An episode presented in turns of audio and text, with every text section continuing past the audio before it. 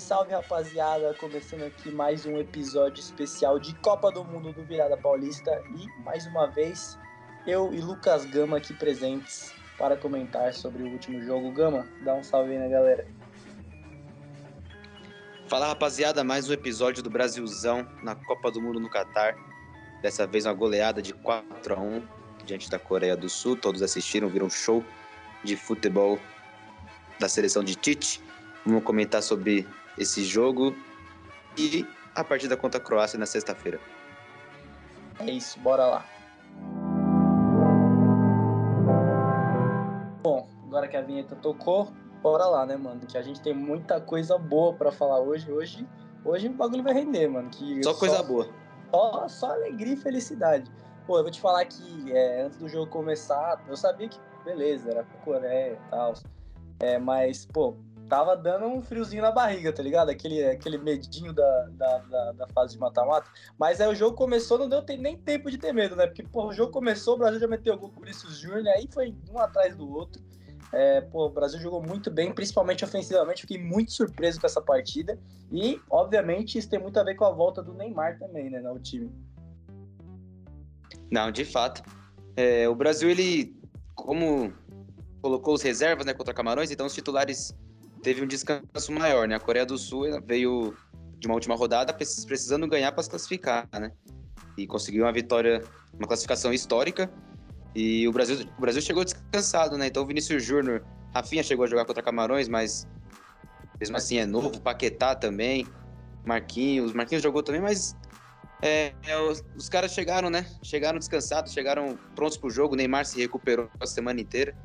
Então o Brasil chegou inteiro e a Coreia do Sul chegou já capengando, né? Isso não é, não é, obviamente não é por isso que o Brasil goleou. Juntou isso também com a qualidade da seleção e a Coreia do Sul também quis ir para cima, né? Tomou o primeiro gol ali, aí tentou tentou recuperar, mas foi uma péssima ideia. O Brasil já enfiou quatro no primeiro tempo e sacramentou a classificação mesmo. É, é, eu sinceramente não entendi o que a Coreia do Sul tentou fazer.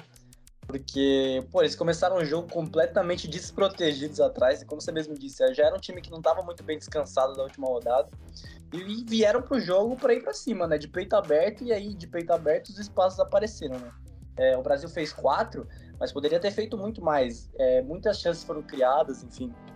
É, o Brasil foi realmente aproveitou muito bem esses espaços que a Coreia do Sul foi deixando. E como você disse, né, acho que o descanso que o Tite deu para os jogadores titulares no último jogo realmente fez efeito. E aí, até falando sobre o Neymar, eu acho que assim, não foi uma partida brilhante dele, mas nem precisava ser, porque só a presença dele em campo já faz total diferença. É, pô, o pênalti que ele bateu no goleiro lá foi putaria, né, mano? Aquilo ali foi. Ah, é sacanagem. Aquilo é muito humilhação, velho. Porque eu não consigo. Eu não consigo olhar pro goleiro e falar, mano, esse cara vai pegar o pênalti do Neymar, velho. Não importa o que o goleiro faça, não adianta, velho. E o jogo. O jogo tava perfeito pro Neymar, né? Que não era um. Não era um adversário que é marcação pesada, aquela marcação chata.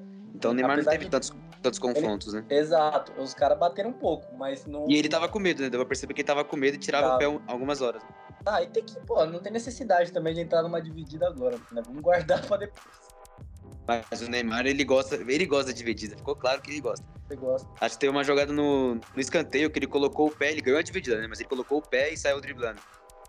Ele, ele, ele, ele é o cara que não tem medo, né? Ele, tanto é que Acho que o Tite perguntou para ele, né? Imagina, quer jogar? E o Neymar falou, não, quer jogar aí o jogo teu, sei lá. O cara jogou até os 81 minutos, né? E foi substituído. Exato. E não então o Tite dá toda a confiança. De, pelo menos para mim, ele não demonstrou nenhum sinal de estar tá sentindo dor ao caminhar e tal.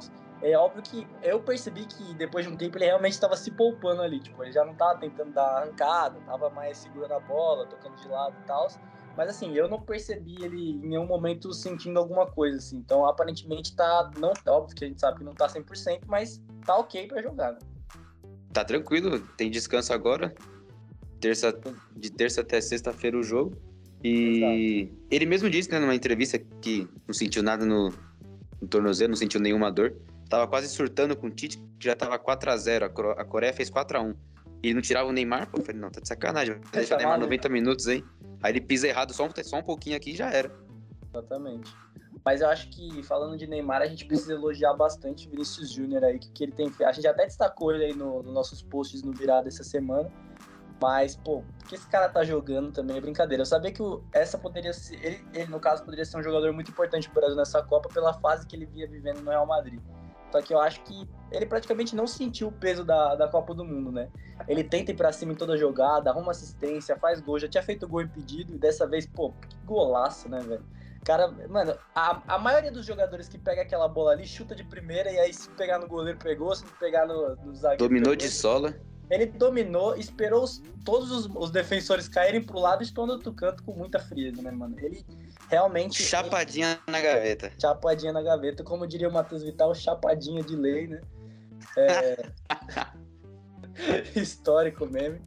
Mas eu acho que é, daqui para frente, é, além do Neymar, ele é um cara que a gente pode contar muito assim para momentos decisivos. Ele tem aparecido muito bem e tem feito muito bem pro time também. Eu acho que poucos, poucas seleções têm um jogador com o, o, com o grau de decisão que ele tem, tem tomado nessa, nessa Copa do Mundo, sabe? Eu vejo poucas outras, as outras seleções que estão também na. que agora vão para as quartas, enfim. É, nem todas elas têm um, um, jogador como é o Vinícius Júnior, sabe? O Vinícius Júnior, ele tá. Ele tá muito semelhante com o Neymar de 2014, né? Verdade. Acho que o Neymar de 2014 tinha 22 anos também, o Neymar é de 92, né, eu acho. Então ambos têm aí. Se não for a mesma idade, é a idade muito próxima. Só que na 2014 o Neymar era o craque, não tinha outro jogador, né? Vinícius uhum. Júnior esse ano faz uma Copa semelhante com aquela no Brasil, do Neymar. E só que agora ele tem craques do lado, né?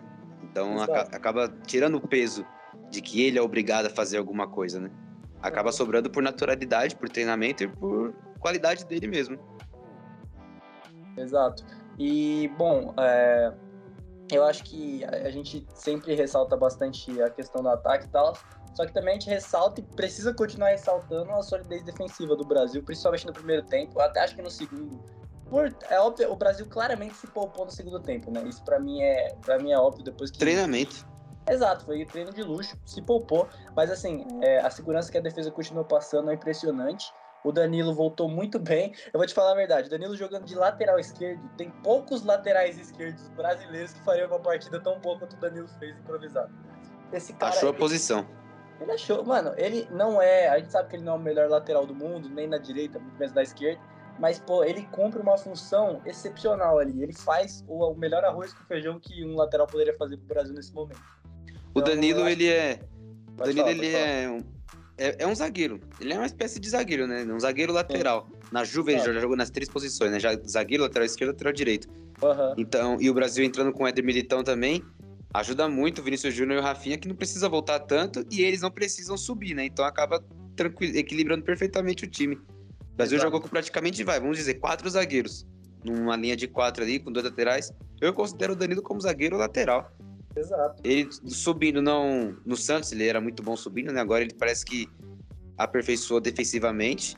É, tanto pela idade dele também, que Sim. também não é um cara muito novo mais, né? E, a, e a, acho que por isso também que o Tite confia em colocar os quatro lá na frente, né? Neymar, uhum. Richarlison, Rafinha, Vinícius Júnior. Acaba não pesando tanto, não precisa fazer os moleques lá da frente precisa marcar, né? Exato. E eu acho que a seleção brasileira tem uma coisa que o Guardiola falava muito, que ele falava que se ele pudesse, ele teria é, teria como é que ele falava? Cada jogador dele faria três funções diferentes dentro de campo. O Brasil tem muito isso, jogadores que fazem mais de uma função é, dentro de campo. O próprio Militão aí jogando improvisado pela lateral direito, um cara que está correspondendo muito bem. O Marquinhos, Marquinhos, chegou a atuar de lateral esquerdo também. E a gente sabe que, que ele vai corresponder, óbvio, também não vai ser o lateral esquerdo que apoia, que sei lá o que lá mas ele vai fazer o papel dele defensivo. E então eu acho que, pô, isso tem sido muito importante. O, uh, não só ele, mas os jogadores da frente também. O Paquetá, ele consegue fazer esse meia mais avançado, consegue recuar um pouco mais. Jogadores que estão no banco também têm essa capacidade, como o Rodrigo, que joga na ponta, joga no meio. Se precisar, até quebra um galho de falso 9 lá na frente. Então eu acho que isso tem ajudado muito o jogo do Brasil, porque não tá ficando aquela coisa engessada. Se o Tite precisar mudar alguma posição, ele consegue só mexendo as peças que ele tem dentro do campo. Então é, eu acho que isso tem facilitado bastante e isso também dá uma vantagem para o Brasil em cima das outras seleções. O Marquinhos e Thiago Silva, além de jogar como, como zagueiro, né, joga também como meia, né? Porque O gol do Richarlison foi uma jogada do, do Marquinhos pro Thiago Silva. Do Thiago Mas Silva eu deu um passe genial. nada. Eu não Deu um entendi passe. nada que o Marquinhos tava fazendo lá. Eu só, Não, só que deu um passe Os dois zagueiros. Impressionante, velho. O Marquinhos, o Marquinhos achou um passe lindo pro, pro Thiago Silva, né? Porque eu pensava que ele ia tocar no Richardson. Ele Sim. achou o Thiago Silva. O Thiago Silva parecia o, o ganso no auge. Tocou no Richardson, toma. O Richardson saiu de frente pro gol, faz o gol e o, e o Thiago Silva abre os braços como se tivesse. Não, eu sou, eu sou o 10, eu sou, eu sou o armador desse time aqui. Dá 10 pro pai que o pai resolve. O zagueiro jogando de meia. Não, realmente é um- tá uma parada, foi uma parada absurda esse jogo mesmo. E a, a mídia internacional repercutiu tanto pro bem quanto pro mal. É impressionante ainda ter gente que consegue achar alguma coisa pra criticar, né? Porque, porra, eu não sei o que acontece com, com, com- principalmente com. é, geralmente essas coisas acontecem com tabloide inglês, né? A galera parece que odeia, mano, o jeito do brasileiro ganhar o jogo, comemorar e fazer dancinha, os caramba. É, Não, sempre sim. acho que é falta de respeito, mas eu também vi muito, muito muitos jornais lá de fora elogiando o Brasil, falando que, pô, aquele futebol que encanta voltou a aparecer, sabe? Que era uma coisa Sim. que realmente fazia muito tempo que a gente não via o Brasil jogando futebol tão alegre, tão leve quanto foi esse jogo, sabe? Tudo acontecia muito fácil. Se queria driblar, driblava. Se queria tabelar, tabelava. É, é, Óbvio, a gente sabe que a Coreia não é o adversário mais forte do mundo também. Mas eu acho que quando você pega um adversário fraco, é nesses momentos que você tem que mostrar o quanta bola você joga, sabe? E o Brasil conseguiu fazer isso e eu acho que, pô, deu um medo na galera, sabe? Tipo, pô, realmente o Brasil tá vindo com tudo. É, os ingleses, eles gostam de. Principalmente os ex-jogadores, né? Eles gostam de falar demais de quem não é da Inglaterra, né? Falam do Cristiano. Ronaldo, falam do Neymar. Mas é costume, eles têm que tentar desestabilizar o Brasil de alguma forma. O Thiago Leifert disse isso no, no podcast, que eles tentam desestabilizar o Brasil. Em 2018 Faz era que, era que o Neymar era caicai, Neymar cacai virou meme, sendo que o Neymar apanhava pra caramba. Aham. Então eles tentam de qualquer forma desestabilizar. E dancinha, cara, dancinha, a África faz dancinha. O Griezmann faz gol, faz dancinha. O Hakimi hoje fez o gol de cavadinha. Hoje estamos gravando né, na, na- na terça-feira hoje, né? O Hakimi fez o gol e ficou, fez, fez uma dancinha lá. Quem vai falar dele? Ninguém vai. Tem que, os caras têm que falar do Brasil, porque sabe que é um favorito e que tem que tentar criar algum mundo, algum, algum, alguma pauta para criticar o Brasil, né? Sendo que sempre foi assim. E que bom que está sendo assim, né? É questão de cultural. Na Inglaterra, os caras é fechadão. Tem que tem, antes de criticar, né, eles têm que começar a entender a cultura, a cultura brasileira, a cultura dos africanos. Gana, Senegal, os caras chegaram no estádio dançando, fazendo o som deles. Isso é a Copa do Mundo, cara, de, de divers- diversificação de, de cultura. Inglês são chato pra caralho. Essa que é a grande verdade. Não, o Sterling faz gol, o Sterling faz gol também no. Fazia gol no City, dançava, fazia umas dancinhas feias pra caramba dele. Corre igual um, corre igual um avestruz, ninguém Parece um nada. pombo, cara, correndo. É, então. Pô, eu queria falar do, do Tite, que eu tava pensando aqui, como o futebol, pra quem é oportunista e. É oportunista mesmo, vai do zero ao 100 ou Ah, do é. 100 ao zero, né? É sempre. Porque na sexta-feira tivemos diversas pessoas, inclusive jornalistas, narradores, criticando o Tite de ter poupado na, na sexta-feira. Como é que pode poupar numa Copa do Mundo? Mesmo assim, indo com o time reserva, machucou Alex Telles e Gabriel Jesus. Imagina se fossem os titulares. Aí agora, jogo na segunda-feira, Brasil vence, vence bem, chega descansado e vira tudo maravilha. O Tite virou Gênio, tratado como Gênio, Tite é gênio. gênio, pai do vestiário. Que, que coisa linda o Tite. Colocou os 26 jogadores pra jogar. Colocou o Everton no segundo tempo, todo mundo batendo palma. E na sexta-feira, e na sexta-feira era chuva de críticas, sabe? Então, ah, cara, é um negócio que me irrita muito. Se o Brasil perder pra Croácia, por mais que o Brasil o Brasil chuta 25 vezes no gol, nenhuma entra. A Cro- Croácia em um chute faz um gol. Vão falar, nossa, o Tite sacanagem. Por que não levou o Gabigol? Tá- Entendeu? Vão achar alguma coisa. Por que não levou o Gabigol? Não, Então- Exato. E é que assim, eu é, realmente eu perco muita paciência com esse tipo de coisa. Então eu me privo de ter. Eu, me- eu realmente me privo de, de, de ficar lendo essas paradas que essa- esse tipo de comentário me irrita muito. o problema é que foi o Galvão Bueno que falou Não, um negócio exato. desse. Aí não tem Então, como não, é isso que eu ia falar. tem como não, Quando não é escutar, não ler.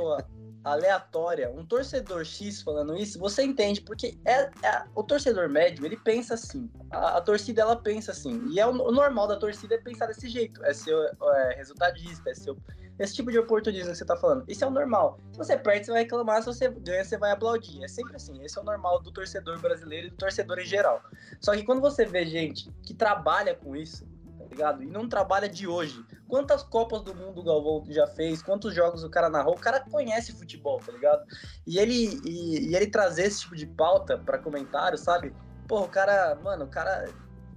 O cara, pô, o Tite não tava colocando Pedro, faltava ele, pô, ter um infarto dentro de, do, do, do, da transmissão, velho. O cara tava no primeiro jogo, no segundo, no terceiro. Eu não sei se ele só fez isso no outro, no último, porque tava quatro. Senão ele tinha pedido o Pedro também, tá ligado? Ele, ele, ele força umas paradas que é muito chata, velho. E esse tipo de papo de oportunismo é, acho que é a coisa mais chata que tem dentro do futebol. O pior é que muita gente compra a ideia e acaba vendo críticas também.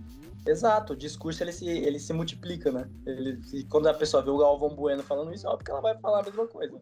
Contra Camarões, o Bruno Guimarães, que muita gente, eu mesmo pedia pra ser titular, Agora, quem não conhece o futebol dele, quem não assiste uma Premier League, acha que ele é um bagre. É, acho que ele, ele é um perna de pau, que ele é horrível. Ele teve um dia ruim, perdeu muitos gols, verdade, mas, cara, ele joga muita bola, entendeu? É um oportunismo muito grande. Acabado que... de fazer um puta jogo, tá ligado? Tipo, dois Sim, jogos, ele... ele entrou, jogou muito contra a Suíça, né? Deu chapéu, inversão de jogada, pisou na é. área, fez tudo. E contra Camarões não presta mais. Mas é, é o oportunismo aqui que eu tinha que falar, porque me irrita muito esse negócio aí. Exato, a mesma coisa que tá acontecendo com o Rafinha, tá ligado? Tipo, pô, é nítido que a bola não tá Sim. entrando porque ela não é culpa dele, tá ligado? Ele tá tentando, pô, ele chutou um milhão de bolas, deu. Esse último jogo. O Rafinha cria demais, mano. O cara cria muito, mas a bola não tá entrando fazer o quê? Infelizmente, pô, ele não tem. Ele não é milagre, né? Não tem como ele fazer um milagre ali, a bola não vai entrar do nada. Ele fez o máximo que ele pode fazer ali, entendeu? Tendo que, tipo, ele criou bastante, saca? Eu acho que ele é um jogador importante também. Mas enfim. Não, ele é muito importante. Exato. Agora, próximo jogo, Brasil e Croácia. Croácia que pô, vem, como assim como na Copa passada, né, de uma decisão de pênaltis. É um time envelhecido, um time que vai estar tá mais cansado do que o normal, porque jogou prorrogação, prorrogação e pênaltis. Então, o que, você tá, que, que você espera desse jogo aí? Você acha que vai ser um jogo para amassar? Eu, sinceramente, acho que vai ser um jogo muito parecido com o que foi contra a Sérvia e contra a Suíça. É, eu. Depende de como, de, de como a Croácia entrar em campo, né? Porque se ele entrar defensivamente, não é um time que é marcador, né? O meio-campo é Kovacic, Brozovic e o Modric não são marcadores. Exato. Sabe jogar com a bola no pé. É um time que, que propõe jogo, por mais que sofreu contra o Japão também, né? Que o Japão chegou atacando, amassando a Croácia e por isso cansaram, né? Sofreram muito. Teve uhum. que tirar o Modric, teve que tirar acho, o Kovacic também, por questão física. Então, não sei, cara. Depende de como eles entrarem em campo mesmo. Se for defensivamente igual contra a Sérvia e Suíça, eu acho que o Brasil vai ganhar, obviamente, mas não não fácil, né? Acho que vai, vai sofrer, sofrer ali. Vai ser vai um sofrer. jogo parecido mesmo com os outros, né? Mas se eles quiserem propor jogo, aí vai ser tudo que o Brasil quer, né? Também acho que o técnico seja burro de querer propor jogo. o Brasil jogando com quatro atacantes. né? É, quatro atacantes rápidos, finalizadores e que estão numa fase muito boa. Se quiser propor jogo, aí eu acho que é visão para perder, né? Não sou técnico, mas acho que é, é a visão é mais correta que tem para isso. Exato. Só que não é um time marcador, né? Não é um time Exato. que tem volantes marcadores. Exatamente, não. Esse é um bom ponto que você falou. Ele provavelmente vão ter dificuldade para fechar a casinha também. Mas eu acho que, pô, de peito aberto é realmente uma loucura, porque botar na corrida contra a Croácia vai ser massacre, né? Os caras não vão conseguir alcançar o Vinícius Júnior e o Rafinha a 200 km por hora, não tem como. Não, e o Perisic, o, acho que o único ponta rápido é o Perisic, né? Que, que pela Croácia o cara é espetacular, nunca vi pela Exato. Croácia é um, é um craque de bola, é um gênio. É decisivo, decisivo pra caramba. Exato, então acho que a, o, o, a jogada vai ser por ele mesmo, né? E pelo lado do Militão, do, do Danilo, do, de quem tiver por ali do lado direito. Provavelmente o Militão, né? Exato. Então Mas acho, um... que vai estar tranquilo. De qualquer forma, eu acho que é, é, vai ser um bom jogo. É, é, um bom teste também, porque o Brasil passando já vai pegar provavelmente a Argentina ou a Holanda. Eu acho que vai ser a Argentina, mas é, mas a Holanda também pode, pode causar alguma surpresa aí e pintar numa semifinal. Então não vai ter, não vai ser fácil de qualquer forma. Então acho que é, é, o Brasil pegando um adversário um pouco mais difícil é bom porque já dá uma preparada para esse próximo jogo. Enfim. Eu, eu também não duvido. Eu também não duvido o Brasil golear também contra a Croácia. É, é Aí, aí, porque... pô, aí chega com muita moral. Se o Brasil golear, golear chega com muita moral. Pô. Até porque, cara, a gente falou, o time dos caras, o time da Croácia é velho. O meio-campo já cansado os laterais também. Imagina no segundo tempo, levanta a plaquinha, sai Vinícius Júnior, entra Martinelli. sai Rafinha. O entra Martinelli Antony. tá jogando muita É bola. louco. Tinha gente pedindo Dudu na seleção brasileira. Vai entrar- Nossa senhora, vai entrar os foguetes, cara. Tipo, 20 minutos de jogo, coloca Martinelli, coloca Anthony. Se eles forem objetivos, acho que o Brasil ganha tranquilo. Exato. O Martinelli é muito objetivo, né? O Anthony que ele é que ele tem um certo problema com objetividade, mas O Anthony é apaixonado em firula. Ele é, é o famoso enceradeira, né? Agora o Martinelli é objetivo demais. O Martinelli é muito bom jogador. No próximo ciclo, eu boto muita fé nesse, nesse moleque aí, pra quem sabe tá de É, titular aí na próxima Copa. 2026 é o é esse ataque mesmo. É, e é mais um, né? Que as pessoas não acompanham futebol inglês, então acho que porra, o cara não joga nada. né? O Neto, É. pô, Neto, Neto pediu o Dudu no lugar dele mesmo. É que, é que essas coisas a gente já espera do Neto, né? Esse tipo de comentário a gente já tá esperando. É. Tô doido pro Martinelli meter um gol importante aí, hein? 0x0, uma, uma, entra. Martinelli 1x0 o gol dele. No final, pô, Brasil e Argentina, toma, caixa do Martinelli.